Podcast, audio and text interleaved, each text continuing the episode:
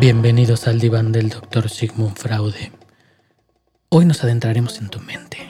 Disfrutaremos desde una visión sensorial y llena de emociones acerca de la gastronomía y las bebidas. Nacho Oropesa nos platicará acerca de temas controversiales sobre la neurociencia. Se pondrá en la mesa un gran debate y aportación de conocimientos acerca de los neurotransmisores, conductas aprendidas y establecimientos sociales que han sucedido en la gastronomía y en el mundo del vino actual. ¿Alguna vez te has preguntado cómo juega tu mente un papel tan importante para determinar lo placentero que puede ser un platillo o un vino? Disfruta este gran episodio en compañía de Nacho Oropesa y Alejandro Bello para descubrirlo.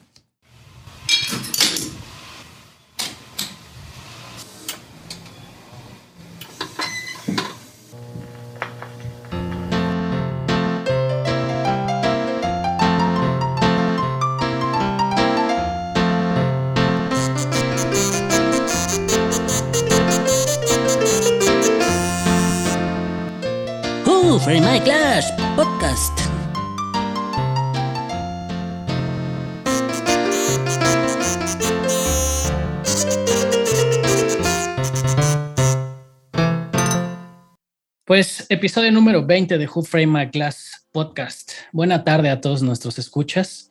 Pues a unas cuantas horas de conmemorar un año más de la independencia de México. Y hoy como invitado tenemos un mexicano conquistando España a través de nuestra gastronomía. Nacho Oropesa, viejo, ¿cómo estás? Muy bien, gracias por, invitarme y es un honor estar en tu podcast. Súper, no hombre, al contrario, pues un placer para nosotros poder eh, pues hacerte partícipe de, esto. Y bueno, me gustaría que nos platicaras un poco más de, tu carrera, cómo te adentras al mundo de la gastronomía, si fue por casualidad como muchos de nosotros, y eh, pues básicamente, ¿qué sucede en tu vida y este punto de inflexión donde decides eh, desarrollarte en la gastronomía y, después trasladarte a conquistar España a través de nuestros platillos? ¿Cuál quieres escuchar, la, romántica o la verdadera? Yo creo que la verdadera siempre es, más aterrizada, pero la romántica para vender siempre ayuda. Sí, ¿verdad? Bueno, pues la romántica te puedo decir que por mis abuelas y porque de este niño me nació el arte de cocinar y y todo esto lo que, lo que se dice, pero no, la realidad es que pues entendí que me gusta comer, me fascina comer, desde pequeño pues mis abuelas me llevaban a los mercados, crecí con, con tres mujeres que fueron mis dos abuelas, paterna y materna y mi madre, y las dos abuelas cocinaban un montón, entonces desde pequeño, como mi hermano era mayor y mis primos eran mayor, pues el, menor siempre quedaba ahí con la abuela, ¿no? Ahí me ponía en el mandil, me ponía en el, en el banquito y órale, ¿no? A cocinar y, y pues me gustó comer, comer, comer. Eh, me encantaba, mi abuela me hacía unos banquetes en las noches, en las mañanas y realmente hacía lo que hacía el ser humano antes de evolucionar, ¿no? Comer y dormir. Y, y bueno, de ahí, eh, cuando tuve que decidir a qué, a qué dedicarme, pues iniciaban las escuelas de cocina y pues imagínate, ¿no? Que en, en esa época decir que eras cocinero, uff, pues que a qué me iba a dedicar, que si era gay, que huevitos uno, huevitos dos. Y realmente yo no sabía ni qué madre se iba a estudiar, ¿eh? Realmente yo quería comer, me dijeron, pues ahí vas a comer un chingo porque vas a aprender a, a, cocinar. Y cuando fui a, a Licún, a la primera escuela donde estudié, pues vi vi un montón de comida, vi niñas guapas y dije, pues esta, esta es mi carrera, ¿no? eh, luego pues ya entendí que no es así, ¿no? Que, que no la vida es así, pero me sacan del ICUM por sacar puros dieces, por pasar todas las materias con cinco. No sé por qué el sistema educativo no lo permite, pero bueno, este, por eso creo que fui rebelde con el sistema educativo y luego hice movimientos. Eh, me ganó una beca ah, castigada a Estados Unidos, donde trabaja mi papá, y bueno, ahí aprendí otro oficio de, de estar de talachero y pues me dan la oportunidad de regresar otra vez a, estudiar la carrera de gastronomía. Tengo la fortuna de aprender de mucha gente de Ambrosía y enamorarme de la cocina mexicana. Cuando nadie quería la cocina mexicana, pues ahí me metí, porque pues eran como que mis raíces y, y era mi, mi parte que me identificaba. Cuando salgo de la escuela, pues mi mamá dice, ¿qué va a hacer este niño, no? ya el clásico que me pensaban que me iba a casar, iba a tener hijos, iba a trabajar en el VIPS, ¿no? Pero eh, al fin y al cabo, pues dije, quiero viajar, algo que siempre mi mamá dijo y, y, es válido que me dices que acá puedo decir todo. Mi madre me dijo a los 18 años, viaja, come y coge. Y eso que una madre te lo diga a los 17 años, pues no sé si fue bueno o fue malo, pero, pero pues lo hice, ¿no? Le hice caso y, y pues me llevó a muchas partes, ¿no? Luego empecé a dar clases de, de, cocina mexicana, agarré esas clases de, de cocina que nadie quería y bueno, me empecé a meter más en el mundo de la gastronomía, aprender un poquito más. Y un día cuando estaba desempleado, cuando me iba mal con la pareja, me ofrecieron venirme a España y dije, pues bueno, venga, no tengo nada que hacer y no pasa nada. Ya había estado antes en unas prácticas acá en la Cena Venezuela del Gulli. Yo dije, nunca quiero regresar a España, odio el sistema laboral de ahí, son unos malditos explotadores, son unos negreros, eh, que se vayan a la fregada con su vanguardia y pues mira, ya llevo cinco años en, en este país. Súper, no hombre, pues creo que al final del día todos este, tenemos una historia muy, muy similar que contar, ¿no? Al final creo que eh, eh, muchos que nos hemos dedicado a la, gastronomía eh, y que pues arrancamos, primero que nada entender que tenemos un tanto, un grado de, de masoquismo de cierta manera, ¿no? Porque cuando nos adentramos ya de lleno al mundo de la gastronomía, sabemos que vamos a trabajar más de las ocho horas que pues un godín cualquiera podría este, pues, trabajar, ¿no? Que me acuerdo que las, las, cuando entré al, al, primer semestre de gastronomía, me, me, decía un profesor, pues olvídense de las vacaciones porque nosotros vamos a trabajar cuando todos descansan. Y así ha sido, ¿no? Creo que, creo que es parte de esta, de esta bella profesión. Sí, bueno, que, que, te voy a decir acá, te voy a entrar un poco en controversia, ¿no? A los primeros años te puedo decir que sí, que como estudiante, como joven, a los 24, 25 años, pues te la vives de fiesta, te la vives viajando, conociendo y todo, pero ya cuando llegas a una edad, ya ahorita que acabo de cumplir 40 años, pues ya se me ven las arrugas, ya el cansancio ya no es eh, lo mismo, ¿no? O sea, eh, ya ahorita que en el restaurante que estoy, que estoy a tope apoyando en la apertura y todo, pues dormir tres horas, ya hoy en la mañana mis ojos me decían, güey, ya quédate dormido, ¿no? O sea, ya no es lo mismo, ¿no? Ya, ya esas ímpetu de como en la universidad, sí, me gusta la cocina y quiero el, el fuego y el masoquismo y péguenme con los sartenes, pues creo que con el tiempo se va perdiendo, ¿no? Bueno, o en mi caso, no sé, yo ya me veo en la hamaca comiendo con mi vinito y disfrutando, ¿no? Ya, ya no tanto eh, eh, la chinga, pero bueno, ahorita hay que estar y, y, y, lo disfruto, pero sí, sí se siente, la verdad no, más en la cocina, sí te pega duro. Claro. Bueno, pues ya adentrándonos de lleno en este, en este maravilloso tema que es la, la neurociencia, me gustaría que me platicaras, pues, cómo, cómo es, cómo, cómo sucedió en tu vida de repente introducirte ya de lleno a, esto que platemos, platiquemos tal vez un poco más de los, de los conceptos básicos de la, de la neurociencia ya aplicada en la gastronomía, que si bien es cierto, pues en su momento Ferrar Adrián con el, con el Bully, eh, el Bully Foundation más bien, eh, y todo esto de cómo se va transformando pues nuestro cerebro y adentrándonos de lleno al tema de la comida, que si bien es cierto es una necesidad primaria que no se nos, se nos debe olvidar, ¿no? Al final creo que desde la parte biológica, pues no podemos dejar de lado que somos unos primates, solo que con unos cuantos pasos más de evolución, y, y adentrarnos de lleno a cómo sucede este proceso. Pues mira, yo creo que inicia desde que me llevan al psicólogo, ¿no? O sea, cuando tú estás en la juventud y no estudias y el sistema educativo te, te juzga muy, muy cabrón y tienes un hermano que saca puro 10 y tú sacas la mitad que él, ¿no? Puro 5. Y digo, pues, decía mi mamá, pues si sumas las dos materias ya tengo el 10 de mi hermano, ¿no? Pero siempre estaba dos números abajo de él y, y, mis amigas mataditas estudiando y yo sacando el 6. Pues te llevan al psicólogo y te dicen, ¿qué pasa con este cabrón? O sea, ¿qué, qué, qué sucede, no? Y cuando yo llegué y vi que a la psicóloga dijo, bueno, sí, les atiendo porque tengo que, que, ¿cómo se llama? Que atender a mis niños y tengo que ir a ver y ahí sentado y mi mamá y yo discutiendo y la psicóloga como, ay, pobre chamaco pendejo, o sea, yo ya me quiero ir a mi casa, dije, algo está, algo está, ¿no? Entonces por eso a mis amigos psicólogos no los quiero tanto, porque yo creo que pues, es un negocio bastante rentable. El escucharte es bastante rentable, yo creo que en la restauración lo haces mejor y sacas mejor dinero. Entonces, eres un poquito más honesto. Entonces, Eh, después de quedarme sin trabajo en, una, en Guadalajara, pues al estar estudiando lo de Ferran Adrià, lo que había vivido acá cuando yo estuve de prácticas y todo, pues me encuentro con, con esta parte de las neurociencias que estaban saliendo, que empezaban a, a, a, darse a conocer o que las tocaba, ¿no? En la parte de cómo se denominaba su cocina, cocina emocional o emocional, y ahí es cuando tocan primera vez la palabra neurociencia, ¿no? Desde el estudio de las neurociencias. Entonces, pues me empiezo a estudiar y, y esas de pláticas que mi mamá decía, pero ya ves, por tu carácter no tienes novia, que por esto te va mal. Yo dije, la verdad estaré muy mal, la verdad yo estoy dañado, ¿no?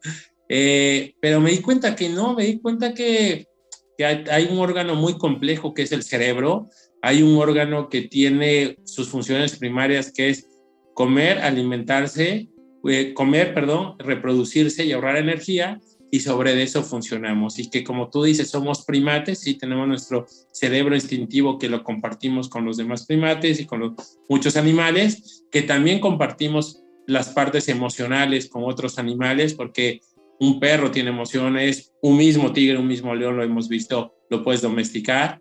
Y lo único a diferencia que podemos llegar a tener es el razonamiento lógico a través de algo que hacemos todos los, mamíferos, que es comer, pero comer cocina cocinada.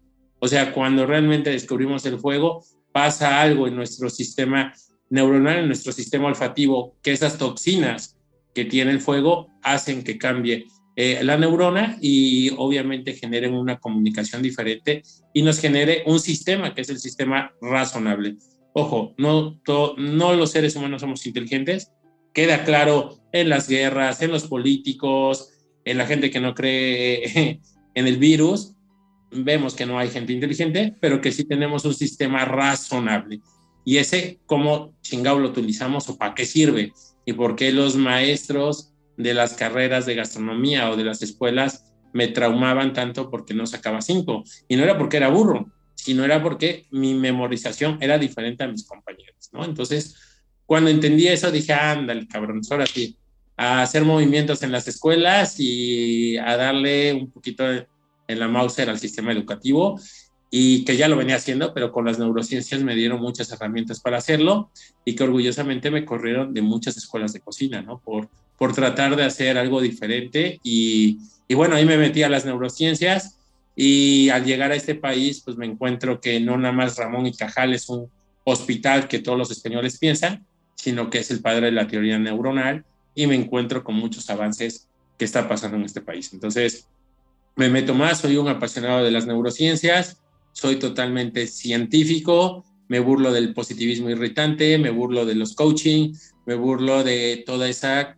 cosas que al fin y al cabo eh, lo hago porque pues cuando entiendes que hay sistemas en tu cerebro y que son realmente los que te manejan, pues bueno, tan fácil y tan sencillo que es cómo, cómo entender a esta máquina tan compleja. Si entiendes lo básico, puedes ser feliz y puedes ser triste a la vez y no tienes que estar consumiendo positivismo irritante o coaching o, o psicólogos, ¿no? Y perdón a, a estas áreas. No, te, te, entiendo perfectamente. Digo, en mi caso me sucede eh, constantemente porque pues he, he recibido varios eh, mensajes de hate de, de, algunos temas que hemos tocado, incluso en el, en el, en el podcast, donde pues tocamos ciertas fibras sensibles, ¿no? Particularmente, pues algunas cosas políticas, algunas cosas incluso de cómo, eh, pues los seres humanos podemos ser eh, tan fáciles de entender, pero que no nos damos el tiempo de entendernos nosotros mismos, ¿no? Eh, me puse a leer ahí un par de cosas acerca de, lo que decías de, de, Ramón y Cajal. Me, puse a leer dos libros, eh, The Beautiful Brain, que, me parece una cosa espectacular, eh, y otro de los, de los libros que, que me puse a, leer es sobre los conceptos básicos que él plantea acerca de las, de las neurociencias. Y, creo que de las cosas importantes que, entendí es, y, creo que lo podemos desarrollar un poco más en esta, en esta charla, es primero eh, entender desde la cosa más sencilla, que, que, que es cómo se, se manejan los neurotransmisores, ¿no? Las, sustancias químicas que al final pues son estos grandes conductores de, otras sustancias como la serotonina, la noradrenalina, la dopamina, e incluso la oxitocina, que es la conocida como hormona del amor, y cómo funciona desde que nuestro cerebro ya empieza a percibir los aromas, desde que tú llegas a un lugar, a un restaurante y empiezas a percibir las, digamos, desde el mood de la persona que te recibe, la música, la ambientación, todas estas cosas. Y una de las cosas importantes que me, que me, que me brincó mucho y que, que, me voy a poner a estudiar cada vez más a detalle es algo muy importante y son las vesículas sinápticas, ¿no? Que al final, en un lenguaje coloquial, terminan siendo como unos carteros que en cuanto reciben un llamado de tu cuerpo, salen en chinga a llevar emociones y esparcirse en el cerebro. Y esto es creo que la forma interpretativa de cómo podemos adentrarnos y aplicarla en el mundo de la, de la gastronomía, ¿no? Por ahí incluso eh, me puse a investigar también un poco de Kinji Manishi, que por ahí de, la década de los 50, este japonés. Hace ya los primeros experimentos de cómo eh, conceptualizar, incluso educar de cierta forma a los primates para que respondieran a los, a los estímulos que generaban eh, ciertos alimentos o ciertos materiales y al final del día no podemos desprendernos de eso porque nuestra naturaleza está en ello, ¿no? Cuando tú piensas en comida, ¿cómo, cómo se transporta o cómo lo visualizas tú en todos estos neurotransmisores o las vesículas incluso sinápticas que, que platicábamos para que tú diseñes un platillo, lo pongas en la mesa y podamos de cierta manera educar, y lo pongo entre comillas, al comensal? Wow, qué, qué excelente pregunta y qué excelente reflexión que acabas de hacer. Primero, después de muchos años de, que me entrevisten hablar de este tema, alguien me toca temas muy adentros, ¿no? Y que a veces cuando yo los digo nadie me entiende. Eh, primero, más que nada, es, es como tú lo habrás estudiado y como lo dice Ramón Cajal, es, el entorno. Eh, el, tener tantos neurotransmisores y como tú lo dices, tantas neuronas, la red neuronal, estamos hablando que es más grande que la red de mundial telefónica. Obviamente, los estímulos eh, son parte de, cómo nuestro cerebro percibe la información, ¿no? O sea, y cómo la va llevando y cómo la va eh, poniendo en ciertas partes de nuestros cerebros, hemisferios y todos estos sistemas que trabajan independiente y a la vez trabajan por un mismo objetivo, ¿no? Que eso es lo complicado, ¿no? Y lo que nos ponen del, del, diablito y del angelito, ¿no? Por una parte el diablito está diciendo algo y el angelito otra cosa. Pues es eso, los neurotransmisores están en chinga y dicen, a ver, no, pendejo, vente por acá y el otro, no, vente por acá porque buscan sus necesidades. En la cuestión de la comida es igual, es la atmósfera y es el entorno a lo que te lleva. Hay un experimento, no es, no es un tal un experimento, sino que fue estas casualidades que pasan en la ciencia y en la vida, que se prohibió, hay muchos experimentos científicos que por eso no se han avanzado cosas, porque hay cosas que atentan supuestamente a los derechos humanos, ¿no? Hubo una niña que en los años 70 eh, fue capturada por, por, sus propios padres, eh, hasta los 12 años la encontraron, ella vivió en un cuarto oscuro y se vio cómo se desarrolló sus hemisferios, sus necesidades básicas totalmente dispersas, ¿no? La, la niña caminaba raro, se masturbaba donde quería, obviamente era como un animalito, como se dicen. ¿Por qué? Porque al fin y al cabo es el entorno aprendido. Y si lo trasladamos a la gastronomía es cómo aprendemos el entorno, cómo nos enseñan la, cosa de la comida. Eh, hoy en día las mamás y todos están de, del o de los supermercados, eh, ya no es como antes los domingos familiares que llevabas el arroz, el mole. Si los mercados están desapareciendo, ya no son mercados, ya son supermercados. Obviamente el entorno influye para entender la necesidad básica, el alimento. Antes, obviamente, eh, hacíamos mayor esfuerzo para el alimento, ¿no? Hoy ya hablas a un Uber, a un Globo y te lleva el pan eh, de centeno, desgranado, orgánico, con la caca de la vaca recién procesada, ¿no?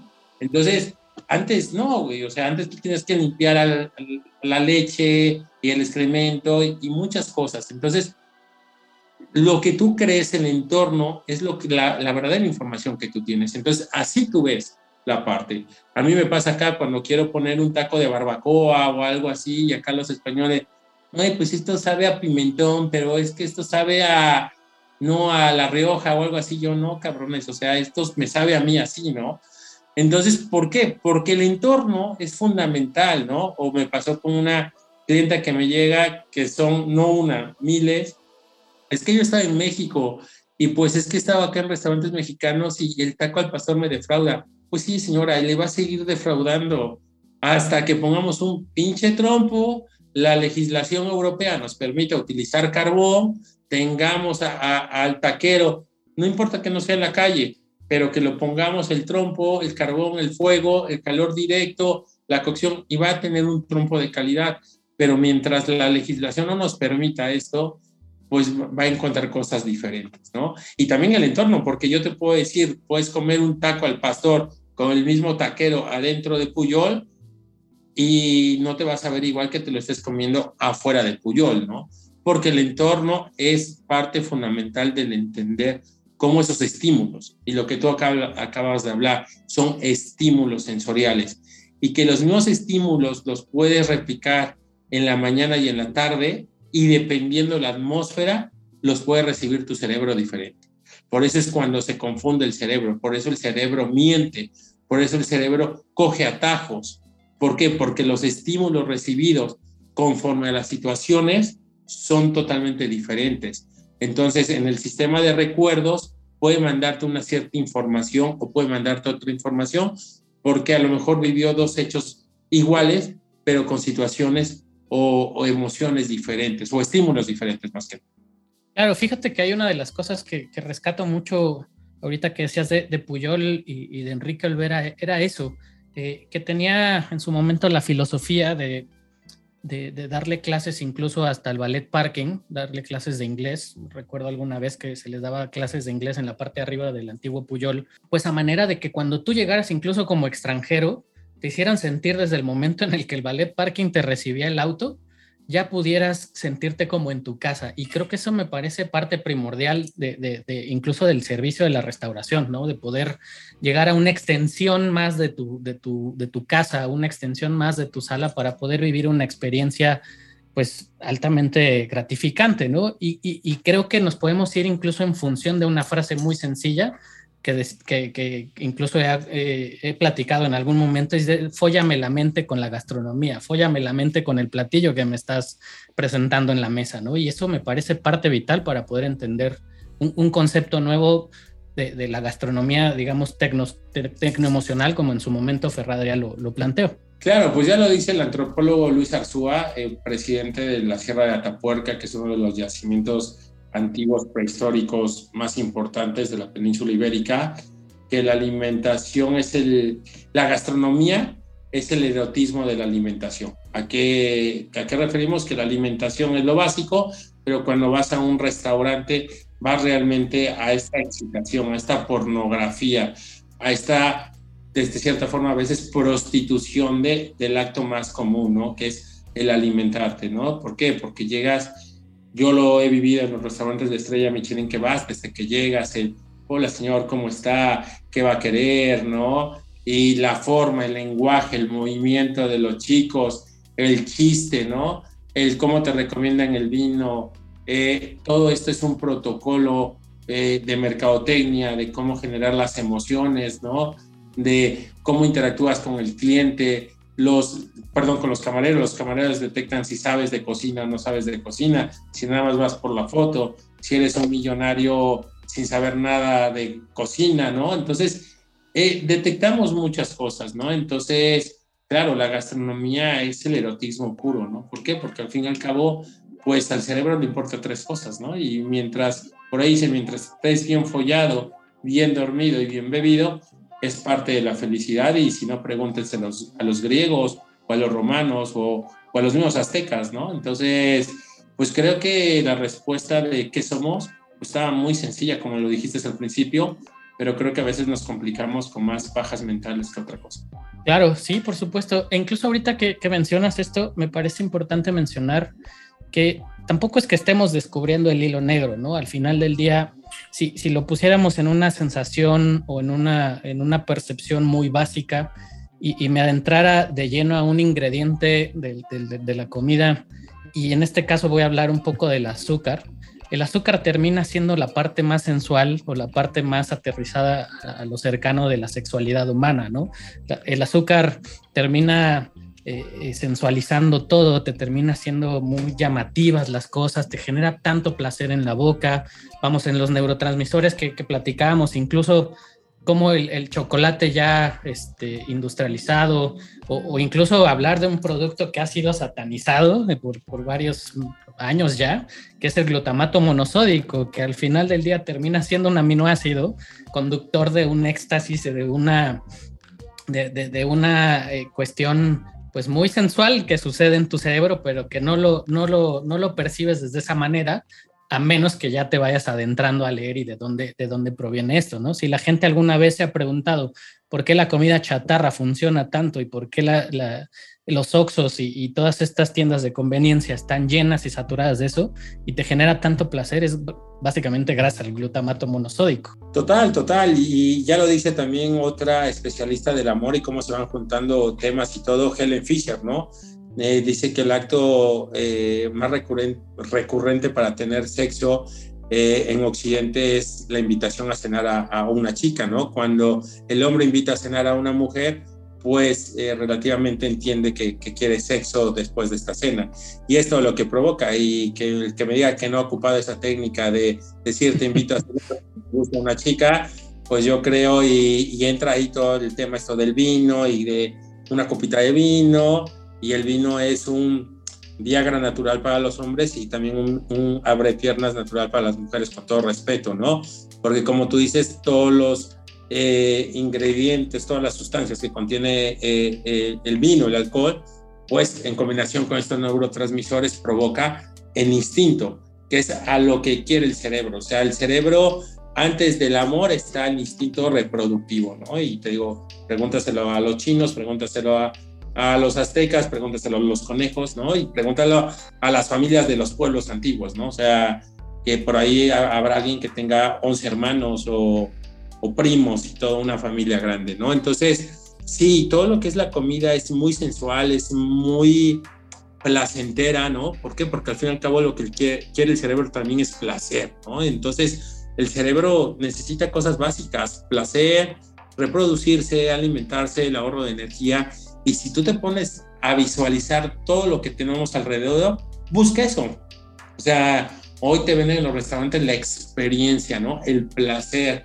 Un coche, un automóvil es el placer. Una computadora es placer. O sea, vendemos placer a capa y espada, ¿no? Entonces, y más en la gastronomía y claro, con productos que tenemos el día a día como el chocolate, como la fresa, que es también utilizado en partes eróticas y románticas, y que cuando tú lo utilizas y sales con estos juegos eh, eh, fuera de, del estatus o de las reglas religiosas o católicas y empiezas a experimentar más, pues te das cuenta que, que, hay placeres que la gente no ha conocido y que en cierta parte son tabús, pero, pero que son parte de nuestro día a día.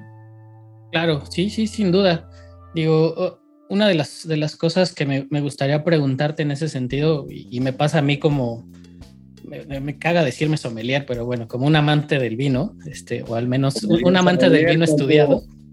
Con tu madre. Sí, con mi cenicero colgando, mi bling bling. Este, categoría, ¿eh? Sí, porque además debo decirte que a mí me caga desde la perspectiva de que me parece algo muy retrógrada, como de los años 50 que le decían a nuestros padres el arquitecto, el ingeniero, el licenciado, ¿no? Y el hecho de decirme a mí el sommelier, pues siento que es como caer en esto cuando en realidad somos un individuo y somos una persona y para mí soy Alejandro y que ama el vino y la comida y estas cosas, ¿no? Pero desde esta parte siento que a veces hemos sido muy contradictorios contra, con, con ello, ¿no? Nos quejamos ahora, por ejemplo, del vino dulcecito, pero pues de cierta manera no podríamos ser tan dicharacheros, tan animosos, si no fuera por estas azúcares contenidas en muchos platillos, eh, eh, en el placer que te genera tal vez un fondant de chocolate muy clásico, pero que tiene esta liberación de, dopaminas y de oxitocina muy agradable. Y en el caso del vino particularmente es exactamente lo mismo, te genera un estado de, éxtasis, hace que te liberes, que tu lengua se suelte de mejor manera y puedas platicar con mayor facilidad. En el, en el caso del vino, ¿cómo, cómo ¿cómo lo, describirías tú como un hilo conductor para poder también desarrollar un plato o una experiencia en un, en un restaurante? Mira, creo que eh, el vino, las bebidas eh, alcohólicas, pero en este tema que hablamos del vino, es, es fundamental, es parte de una cultura, ¿no? ¿Por qué? Porque el vino, si lo vemos desde la historia eh, en los griegos, vemos en la parte religiosa la importancia de lo que es el vino, ¿no? La sangre de Cristo, el vino, la parte cultural, ¿no? O sea, hoy ponía una cosa que el vino es sabiduría, ¿no? O sea, hablar de vino era de conocimiento. Eh, tú lo ves, o sea, hoy en las publicaciones de, de Instagram ponen, hay una, ahora con todo respeto a las chicas empoderadas eh, que están saliendo, que yo revolucionaria, divorciada, coaching, healthy, eh, toda esta onda, en la tarde, noche, mi vinito, ¿no? Con un bunt, ¿no? De, de durazno, ¿no? Pero pero bueno, eh, el conocimiento de los azúcares, cómo relacionar el vino y todo lo que tú provocas. Eh, por ahí en la escuela me decían que el que realmente sabía tomar un vino era un vino que no fuera frutado, ¿no? ¿Por qué? Porque obviamente, como tú dices, los azúcares te provocan otras reacciones placenteras en el cerebro, te provocan otra parte de confort que a lo mejor unos eh, vinos que te generen mayores amargores, ¿no? O sea, te provoca otra sustancia, otros neurotransmisores más complejos que la parte dulce. Dulce es el camino sencillo, siempre el cerebro, por eso cuando estamos llenos, siempre eh, eh, el cerebro va a guardar una cierta eh, energía o cantidad de neurotransmisores para el dulce. Porque cuando empiezas a terminar una comida y dices, bueno, pues un postrecito, ahora entran los digestivos o entran los vinos dulces, ¿no? Antes de hablar de vinos dulces, no era tanto, no era como muy común, pero ahora terminas una comida con un vino dulce, con vino de Jerez, con Pedro Jiménez, ¿no? Que te lleve o que te provoque esta, esta parte placentera o esta relajación, ¿no? Con el cafecito y el postrecito, entonces empieza la sobremesa, entonces empieza el debate, empieza eh, el afecto, empieza la parte cariñosa, provoca más relación emocional, pero porque ya tienes esa carga de dulzor, ya, ya limpiaste, ya puedes cerrar un buen trato de negocio, ya puedes decir, una película que me encanta, que habla de negocios y que cómo se lo llevan a comer a esta persona para cerrar un negocio, ¿no? Y es tan duro y dale, dale y no pueden, ¿no? Pero llega la parte del postre, llega el vinito, dice tres palabras mágicas y boom, cierran el, el contrato pues eso es lo que provoca las partes sensoriales, ¿no? Eso provoca saber qué dar de comer, en qué momento y cómo estimular la mente. Por eso, como tú decías, a veces hay que saber cómo follarse a la mente y no precisamente al paladar, ¿no? Entonces, es muy interesante y los vinos te provocan esta gran variedad o estas posibilidades de cómo manejar en una situación importante en un restaurante o en una comida. Claro, Sí, sí, sin duda, y, concuerdo mucho contigo. Fíjate que eh, eh, me gustaría hacerte una pregunta. Eh, ¿Crees que el, tema ahorita de la, restauración en general, todos los restaurantes o la forma en la que se han conducido o han adoptado una nueva tendencia, digamos, desde la arquitectura, el, diseño de interiores, etcétera, de repente no es tanta mamonería, o sea, como para adentrarnos en que solamente una es una necesidad primaria y tendríamos que solamente disfrutar de la comida y, no irnos a conceptos a veces tan complicados. Y sé que suena contradictorio con esta plática. A, veces siento que como comensales, porque bueno, al final del día nosotros también vamos a restaurantes y nos gusta pues eh, que, nos den una visión nueva en, algún lugar.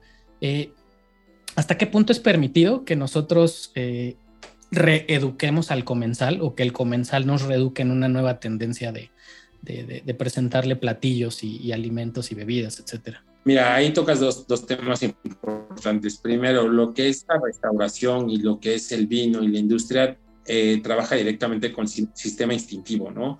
El cerebro reptil, como yo le llamo, y, y va muy ligado al poder, ¿no? Como nos los han vendido, como es la famosa cultura del vino y todo lo que, como no es parte de nuestra cultura, eh, nos los traen y todo lo que lo han vendido de años atrás y cómo le han dado este marco teórico al vino y la elegancia y la pureza y todas estas chingaderas, pues obviamente hacen que el vino tenga un poder muy fuerte, ¿no? Y la restauración europea, la restauración que viene de influencia de, del extranjero, pues obviamente le damos cierto nivel o cierto caché, ¿no? Eh, dos, algo que tocaste es muy importante, yo siempre lo he dicho, eh, llevamos formando cocineros, llevamos formando chefs, esto que hablabas de la titulitis hace yo cinco o diez años, ya no me acuerdo, ya, ya la edad me pasa mucho, este, formé un movimiento que fue menos chefs más cocineros, ¿no? Que en su momento casi me, me apalearon, me dijeron que era un hereje, que cómo si yo formaba, eh, me corrieron de instituciones educativas, pero es eso, el pinche titulitis está muy, muy cabrón. Y la gente dice, mira, yo soy sommelier en el grado de destilado de la, del terroir del chapulín masticado por la liebre francesa. Y, dame de tomar, güey, ¿no? Pero bueno, ya cuando le pones, le pones una historia, vende. Y a eso es a lo que vamos a la restauración. Traemos el producto del mar ibérico tratado. Entonces el cerebro, como le estás vendiendo historia, le estás vendiendo un romanticismo, le estás vendiendo una expectativa, aunque no sepa nada, porque como lo dice ya el fallecido Edward Ponce, a tus neuronas les vale más quién eres, pero como le vendes una historia, como le vendes un cuento, una atmósfera, una situación, pues obviamente genera poder y le genera una satisfacción. Entonces, claro que estamos en una industria de la mamonería, claro que yo también, igual que tú, me presento como Nacho Oropesa, pues no es lo mismo decir soy Nacho Oropesa a poner Nacho Oropesa, yo le digo el efecto Madrid, ¿no?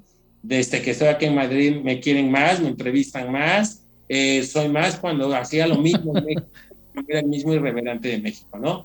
Pero como ya estoy en Madrid y como ya me voy a comer una estrella Michelin, porque pues ahora gano en euros y puedo irme y en lugar de yo comprarme un Rolex de 200 o 300 euros, pues me voy y me como una cena, ¿no? Es como me dicen, wow, es que tienes dinero, no, güey, es que en lugar de ir a cinco restaurantes pedorros o comprarme una botella de eh, Bacardí o no sé, güey, pues ahorro y me voy a una estrella Michelin para ver qué chingado están haciendo y poder criticar bien eso, o mínimo poder dar mi opinión sobre esos temas, ¿no? Pero sí hay una gran mamonería, sí hay una gran exaltación de, wow, o sea, tú esto, hay el vino y la cenita con vino, sí, y el cliente también está muy empoderado con esta palabra de moda, está muy mamón y, y, y, hay que bajarle un poquito, ¿no? Hay que, hay que enseñarle que tiene que respetar el trabajo también de cocineros y de una propuesta gastronómica que te estoy dando y que te estoy enseñando.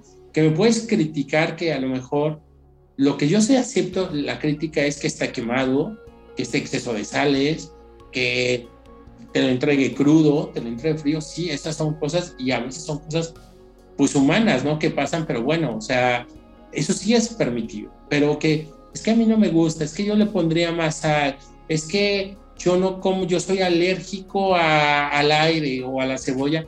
Bueno, como me pasa en el restaurante, soy alérgico al cilantro, pues ¿a qué vas a un pinche restaurante mexicano?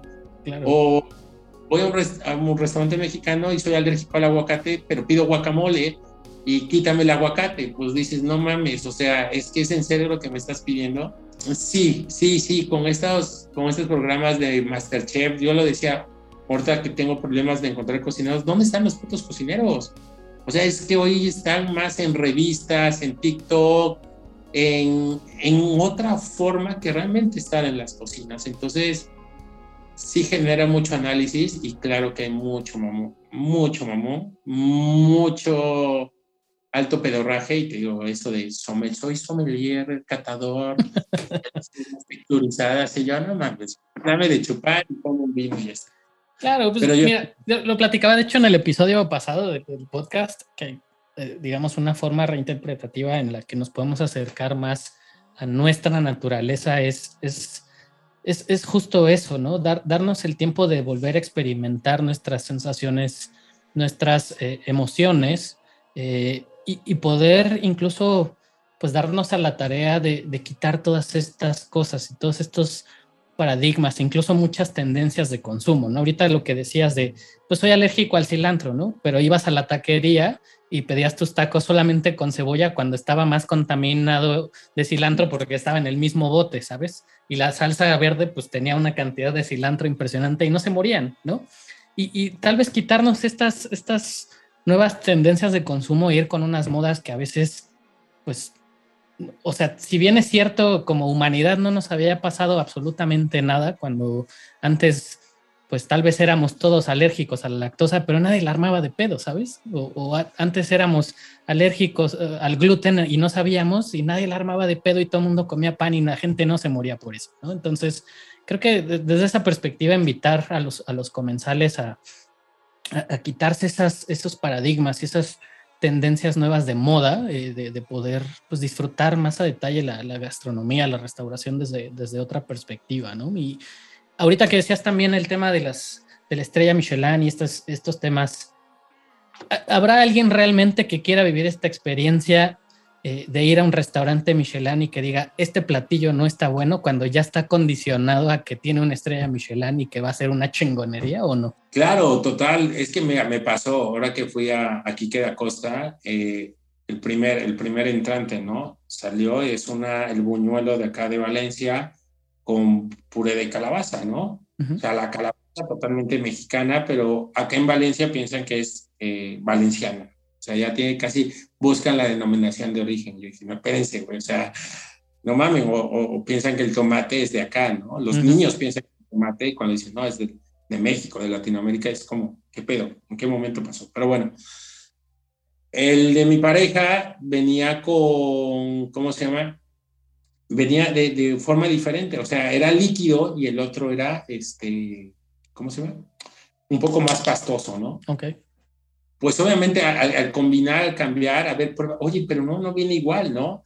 Eh, ¿Qué dices? ¿Reclamas? Oye, pues es que no me estás dando lo mismo, ¿no?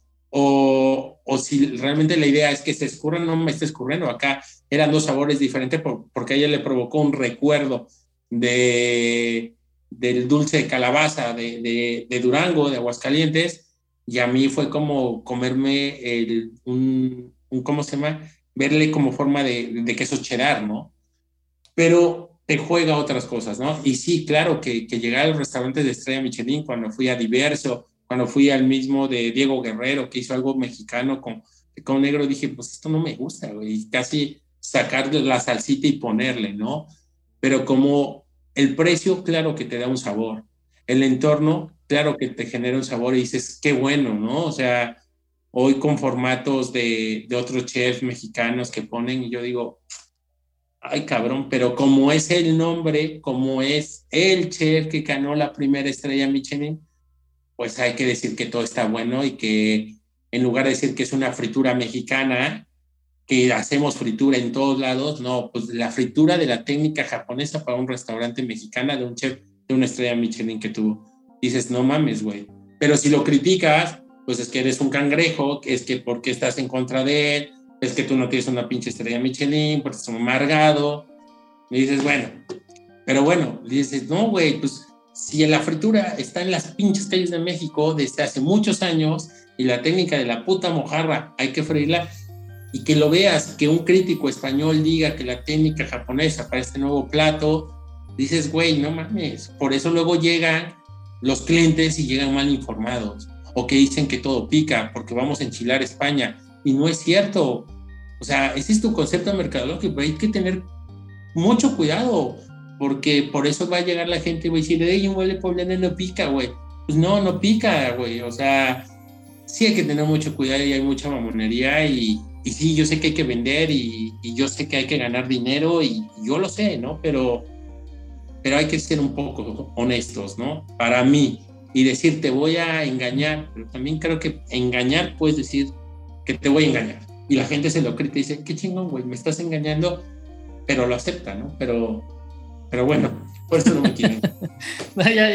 Fíjate que ahorita que decías también eso, eh, justo eh, pondría ahí en entredicho el tema del concepto umami, ¿no? Cuando en realidad en, en países pues como México, en países como la India, obviamente Japón en el desarrollo de, este conceptualización del, umami, pues ya existía todo este cúmulo de sabores y sensaciones desde hace muchos años, ¿no? Y, de repente solamente se, nos ocurrió ya empezar a hablar que el umami en la gastronomía mexicana, parte conceptual de la, de la cocina innovadora. Y lo cierto es que esto lo venimos trabajando desde, como decías, nuestros antepasados. Ya, ya existían incluso, pues, vamos, este, este, desarrollo de, tal vez no tan a detalle y de manera científica, pero lo venimos experimentando y está de nuestro ADN mexicano desde hace miles de años, ¿no? Eso es una realidad. Claro, tenemos muchas cosas que se ponen de moda, pero que ya vienen desde años. O sea, los sabores, las percepciones, todo, pues ya tenemos un cerebro que sigue que ha evolucionado, que sigue evolucionando, pero que al fin y al cabo eh, el origen sigue siendo muy, muy primate, muy primitivo y que tiene ciertos cambios, sí, pero obviamente sigue teniendo las mismas necesidades, que esas no van a cambiar hasta que formemos otro cerebro o le hagamos otras cosas, pues las necesidades siguen siendo y, la parte organoléptica ha cambiado totalmente, no, no, no tenemos la misma percepción de la prehistoria que ahorita, pero, pero sí tenemos las mismas, esos estímulos, los estímulos siguen siendo casi intactos, ¿no? Porque tenemos los nuevos neurotransmisores que se han descubierto. Hasta ahorita no hay algo que digan, mira, el primate tenía otro neurotransmisor que en la actualidad no lo tiene, ¿no? Ha evolucionado, se ha entendido, a lo mejor sí tiene ciertas ramificaciones, pero al fin y al cabo, ahí está, ¿no? Entonces, pues sí, eh, siempre están muchas cosas ahí, pero apenas las estamos descubriendo. Claro, fíjate que en uno de los episodios también platicábamos con el chef Lalo Plasencia acerca de, eso, ¿no? Y si bien es cierto que desde el 2010 nos convertimos en patrimonio inmaterial de la humanidad, ¿no? En, cuestión de gastronomía mexicana, y, me decía Lalo Plasencia que no sabíamos hasta la fecha qué hacer con ello, que ya toda la información la teníamos, pero que no sabíamos qué hacer con ello. Para ti, Nacho, eh, en ese sentido, ¿Cómo ves o cómo visualizas el futuro de la restauración o la gastronomía eh, en unos a mediano o corto plazo? Mira, yo, eso que hablas con Lalo, yo soy muy buen amigo de Lalo y a veces con una botella de tequila o, vino nos pasamos horas discutiendo y peleando. Y ese tema lo tocamos, ¿no? Porque cuando él lo dijo, no, no sabemos, le digo, mira, yo a lo mejor creo que no lo saben en México, pero acá es el estandarte de venta para muchos restaurantes decir verdadera, auténtica cocina mexicana. O sea, acá en, España es, somos patrimonio inmaterial de la humanidad. No saben ni por qué se nos dio el patrimonio inmaterial de la humanidad, no saben en qué consiste, no saben quién lo hizo, pero acá le sacan rentabilidad para que llegue gente a mamonear y diga, ah, mira, voy a un restaurante mexicano, patrimonio inmaterial de la humanidad. O sea... A comer nachos con queso, ¿no? Es correcto, ¿no? Es patrimonio inmaterial de la humanidad, ¿no? O que me diga al restaurante y si es cierto, me diga, es que ustedes no son mexicanos, ¿por qué? Es que no tienes cochinita pibil, es que no tienes nachos con queso, güey. O si no, la gastronomía mexicana no es nada más cochinita o nachos con queso, güey, y que realmente no tiene nada que ver, ¿no? O sea, Tex-Mex y que también venda la Tex-Mex, también es una cosa bien chingona la Tex-Mex, y los nachos con queso en el cine agarrándole la pierna a tu novia también está muy chingón pero hay que entender la conceptualización del ingrediente y del producto, ¿no? Entonces, ¿cómo veo la restauración? Mira, en Madrid ya son más de, en lo último que me quedé, ya más de 400 restaurantes de cocina mexicana. Ahorita en Madrid, yo eh, mm, la restauración mexicana creo que ocupa el primer lugar en, en restaurantes extranjeros. Lo ganaban primero los, los de kebab, eh, luego siguieron los chinos y, ahora están rebasando eh, restaurantes de cocina mexicana. Se abren como si en México abrieran Oxxos. Entonces, se abren muy cabrón. Eh, ya hay movimientos de cocineros mexicanos por el mundo, hay muchas iniciativas en contexto buenos, pero a veces en, transform, en trasfondo lo que busca el cerebro, o sea, es su poder y su propio poder, ¿no? Entonces, eh, ¿Cómo la vislumbro bien? Pero hace falta mucha educación. Falta lo que hicieron los, los europeos en México. Faltan muchas escuelas de cocina mexicana. Falta mucha teoría mexicana. Falta mucha honestidad de hablar sobre la cocina mexicana y, y enseñarles realmente qué es un chile, qué diferencias entre un chile, este, los sabores, los olores, qué es un mole conventual, qué es un mole prehispánico, cómo se come, por qué se come y con, con el romanticismo, pero también con la verdad y dejarnos de, pajas mentales y de entender las cosas como son, ¿no?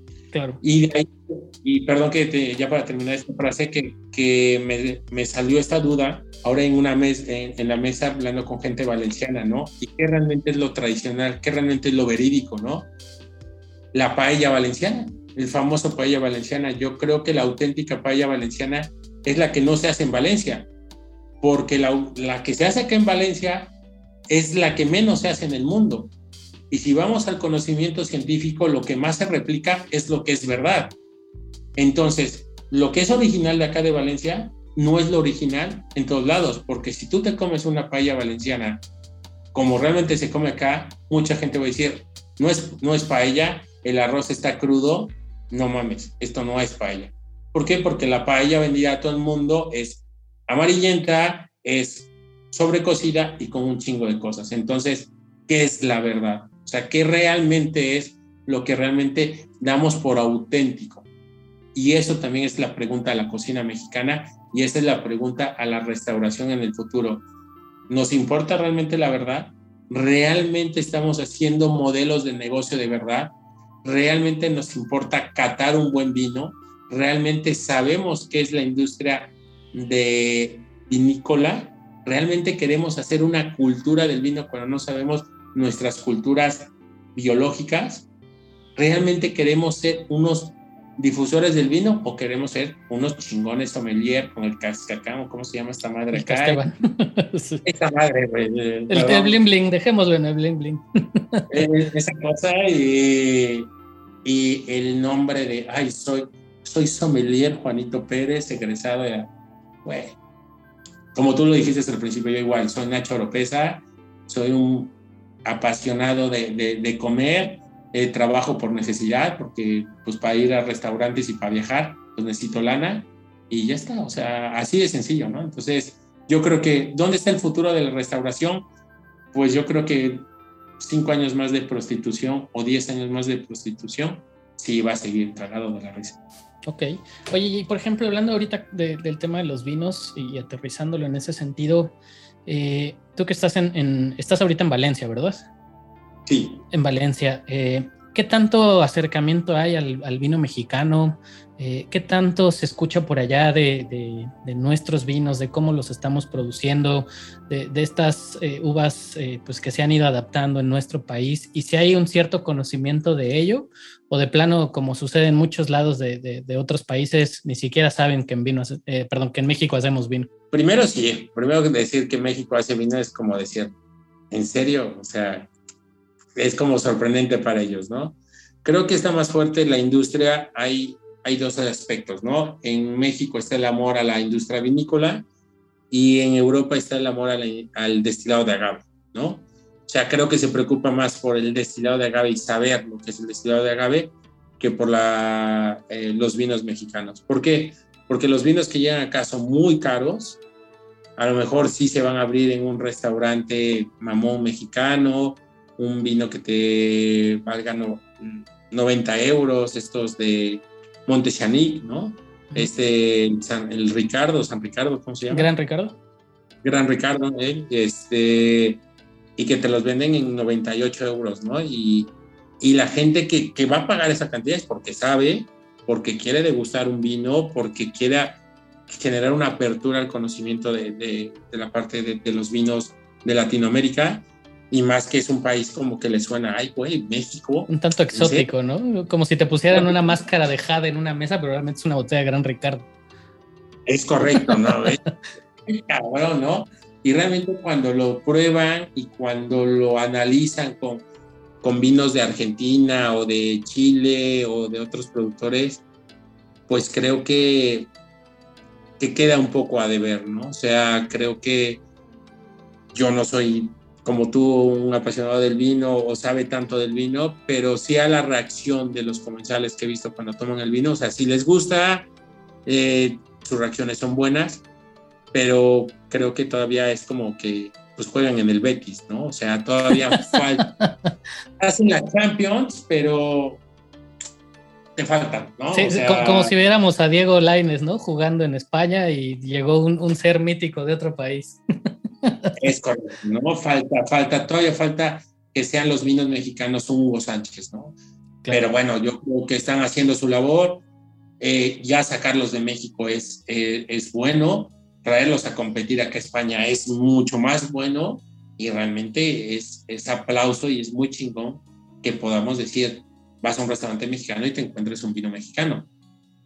Que, que va a ser difícil competir, sí, está cabrón, pero, pero también es labor del cocinero, del restaurantero, de, del empresario que realmente sepa vender el vino y pueda generar una expectativa real, porque si lo vas a pagar es porque realmente tiene algo que ofrecer ese vino. Entonces, yo creo que falta, sí, falta mucha difusión, falta mucha cultura, falta mucha mercadotecnia, falta algo que rompa los esquemas, pero bueno, ahí van, mínimo, ya están en el Betis jugando. Sí, fíjate que una de las, de las cosas que decías ahorita y que me parece muy interesante, no sé si alguien más lo haya hecho, honestamente, no, no me he puesto a investigar realmente acerca del tema, pero creo que estaría padre eh, eh, a manera lúdica y, digamos hasta un poco de, de, diversión poner una cámara en una, en, una, en una mesa y ver la reacción tangible y real de los, de los comensales de un platillo y de un vino. Sería muy interesante poder ver cuando realmente a un comensal le gusta algo o no le gusta y, dejar de lado un poco esta, esta mamonería de, claro, por supuesto, este platillo, este vino es magnífico, cuando ya viste el precio de los, de los euros en el que te sale una botella, ¿no? Claro, total. Sí, yo lo, yo lo hago. Yo cuando la semana pasada también me hicieron una entrevista para un programa de igual de vinos y me de la, de la neurociencia. Yo digo que, que, la parte más, si me pongo esta parte de psicóloga, ¿no? Que, que no me gusta, pero eh, si yo me pongo en el análisis, creo que el pase es el mejor consultorio o la mejor oportunidad para conocer la conducta humana. En un pase de un restaurante ves tristeza, ves alegría, ves llanto, ves excitación, ves morbo, ves todo, todo, todas las emociones reunidas a través de una mesa. Y es eso, cuando ves a alguien que toma una, una copa de vino y el mamón que le da 20 mil vueltas a, a, la copa y casi se sale, ¿no? Eh, eh, casi se mete en, en la copa de vino, ¿no? Para oler, ¿no? O sea, el que presume a la chica de al lado un vino de 10 euros, ¿no? O sea, ves muchas cosas, ¿no? El que prueba y, le gusta, ves las caras, ves cómo platican sobre el producto. Entonces, sí es muy interesante estar en un pase, es lo que yo he aprendido. Yo me dedicaba a la docencia, pero, pero en esta época que estoy en la restauración, es el mejor aprendizaje que tengo en la vida y sí, estaría muy bien. Bueno, es que lo puedes hacer, es que los restauranteros, si tú vas con los restauranteros, pues ves, tienes cámaras, obviamente es parte de privacidad, pero uno que tiene acceso a eso, o sea, yo luego me paso las cámaras y, no mames, o sea, es que la información que te da ver eso está muy, muy caliente. Jugar un poco al gran hermano de Orwell, ¿no? Estaría divertido. Sí, no, está chingón y la verdad es, es padre, es entender cómo, cómo se cómo gesticula, cómo va provocando cierta reacción, cómo ves la cita de Tinder, cómo va evolucionando, ¿no? Estamos ahí en el restaurante, este es Tinder, este es Tinder, no, güey, ya lo dejó, o sea, véndele otra botella, güey, ya casi, o el mismo comenzar, güey, ayúdame un tequilito, un mezcalito para ver si ya, ¿no? Entonces es muy divertido y es eh, el consultorio más importante, un restaurante y una mesa, ¿no? Entonces, y todo lo que conlleva ello.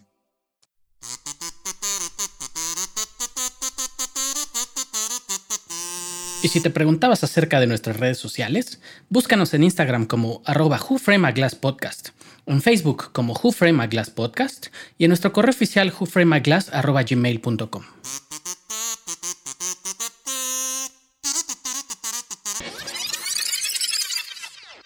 Hombre, maravillosa y de verdad una, una plática muy interesante, Nacho. Ha sido un placer descubrir más de, tu carrera, de lo que eres, de lo que has planteado en la, docencia. Y, bueno, te, digo algo muy divertido que hacemos en el podcast es eh, plantear una, dinámica donde invitamos a, nuestro, nuestros participantes eh, a preguntarte eh, y generar un estado mental. Entonces, en ese sentido, porque yo no creo tanto en los maridajes este, entre película y vino, ¿no? de por sí me caga un poco la palabra maridaje, este, pero bueno, crear un estado mental, que creo que eso es lo más entretenido y de poderlo visualizar desde esa, desde esa parte.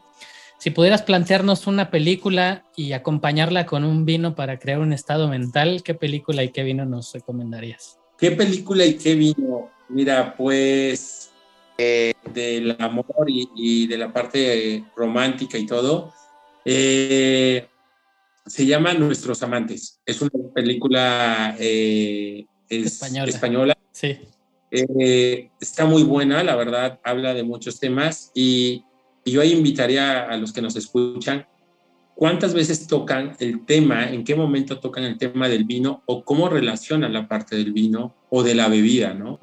Y yo creo que esa película está muy bien para tomártela con, yo que soy de cerveza, con una Stout, una Minerva, si hablamos de México, o una Mau Maestra acá en España. Y, y, si fuera un vino, pues, a ver, yo soy honestamente, no, no, soy tanto de la cultura del vino, pero pues a lo mejor me encantan los, los, vinos de, de Rías Baixa.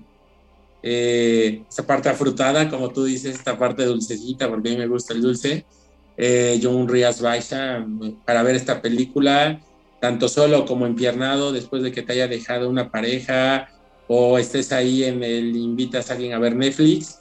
Eh, yo creo que es una película que, que, te ayuda a preguntarte y a cuestionarte muchas cosas y, qué pasaría si una mujer te abordara y, y cambiara los roles del juego de, ¿cómo se llama?, del cortejo, ¿no? Entonces, también llevarlo al vino, cómo cambiaríamos los juegos de, de, del maridaje, de la cata. Romper juegos estaría divertido. Yo creo que es la película que, les recomiendo. Sí, está perfecta. Digo, es una, gran película, como dices, que además te plantea pues varias formas de, de repensar las, las, cosas, ¿no? Y me acuerdo mucho de ella porque la actriz que sale ahí en esa película es la que hizo también la serie televisiva de Isabel de Castilla. además soy muy apasionado del tema histórico, entonces por eso por eso recuerdo haberla visto, pero es una, gran propuesta. Oye, y si nos pudieras recomendar una cancioncita ya para, para cerrar el episodio y dejar en un mood o un estado mental súper chingón a la gente que nos está escuchando en fin de semana y que va camino a, sus casas o va saliendo del trabajo, etcétera, ¿qué canción nos recomendarías? Mira, pues yo sé que es una, pero yo voy a recomendar dos. Siempre me salgo de los esquemas. Este, todo dar con la que me identifico mucho es de Calle 13, la de Sexo, o Todos Queremos Sexo. Es eh, una, una canción donde realmente dedica a Sigmund Freud, o sea, está muy chingona y lo que habla mucho de esta parte biológica, me encanta.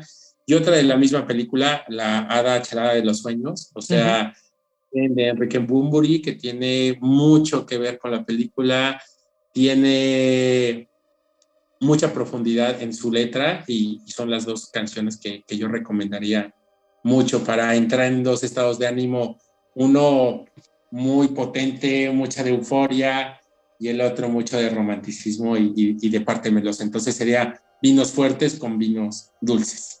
Súper, no, hombre. Aparte esta, esta canción de Ada Chalada es parte del soundtrack, ¿no? De la película, incluso. Sí, sí, sí, y está buenísima y las mentiras siempre dicen la verdad, esa frase me encantó, entonces... Ya sé, sin spoilear tanto, incluso me, me, vino a la mente mucho la escena donde están en el, en el museo, ¿no? Y ahí es donde me voló un poco la cabeza porque trasladar dos cosas tan subjetivas como lo puede ser el amor y el arte, e, eso me parece también bastante interesante y una, un punto de, de, estudio bien interesante para, para, una película. Claro, y el contexto, ¿no? Y el, y el, contar una historia, ¿no? Y es lo que pues ahora en Kika Acosta cocinar belleza, ¿no? Entonces, ¿cómo entiendes la belleza? ¿Cómo entiendes el amor? Y cómo entiendes las historias. Entonces, yo creo que son dos películas totalmente, una película, perdón, para, para reflexionar y la canción también tiene mucho que ver.